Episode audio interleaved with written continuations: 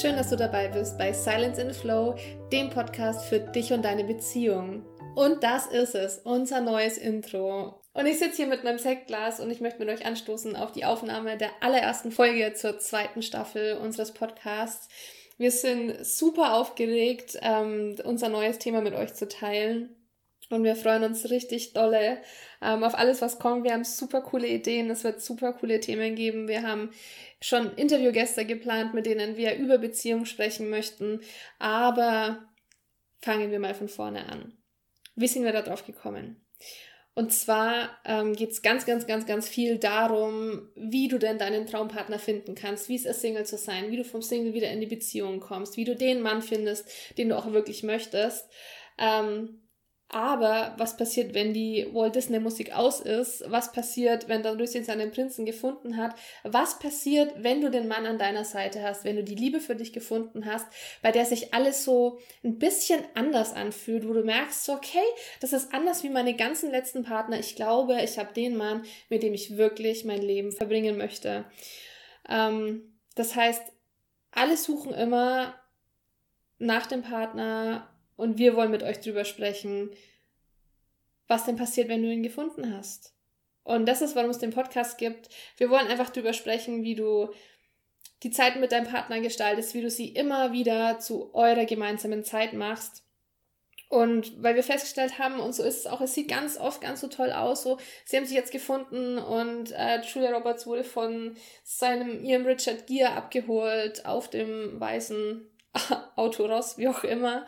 Und was ist danach? Man meint immer, es ist in jeder Beziehung alles so super schön, Friede, Freude, Eierkuchen, aber das ist es halt einfach nicht. Das schaut nach außen wunderschön aus und schaut man auf seine eigene Beziehung, ähm, denkt man sich immer so, hm, wir sind ja irgendwie total happy, aber irgendwie ist da auch immer so viel, ähm, was auf euch einwirkt. Und wir haben das für uns auch so gesehen.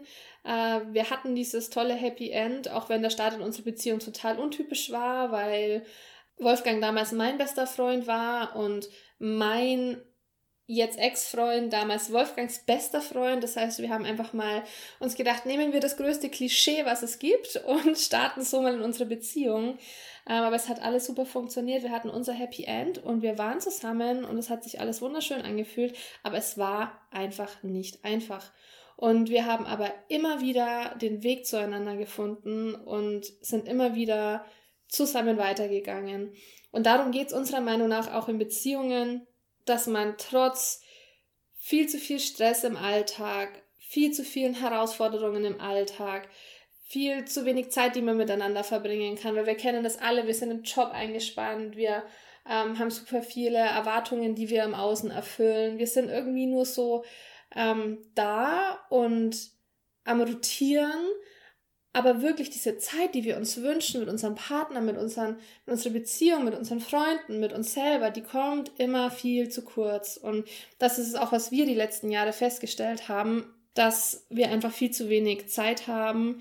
Und wir haben es aber trotzdem immer wieder geschafft und das sind wir wirklich ganz, ganz stolz drauf, dass wir uns auch von großen Herausforderungen nie gegeneinander entschieden haben, sondern dass wir es immer wieder geschafft haben, die gemeinsame Zeit einfach zur schönsten Zeit unseres Tages zu machen. Und da wollen wir auch im Podcast darüber sprechen, äh, wie wir einfach immer wieder, also auch wir persönlich zueinander gefunden haben.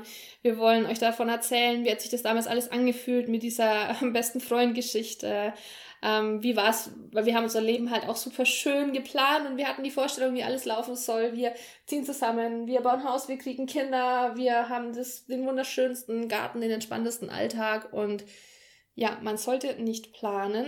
Auch über solche Situationen wollen wir euch sprechen, uns erzählen, wie das bei uns war, wie wir damit umgegangen sind.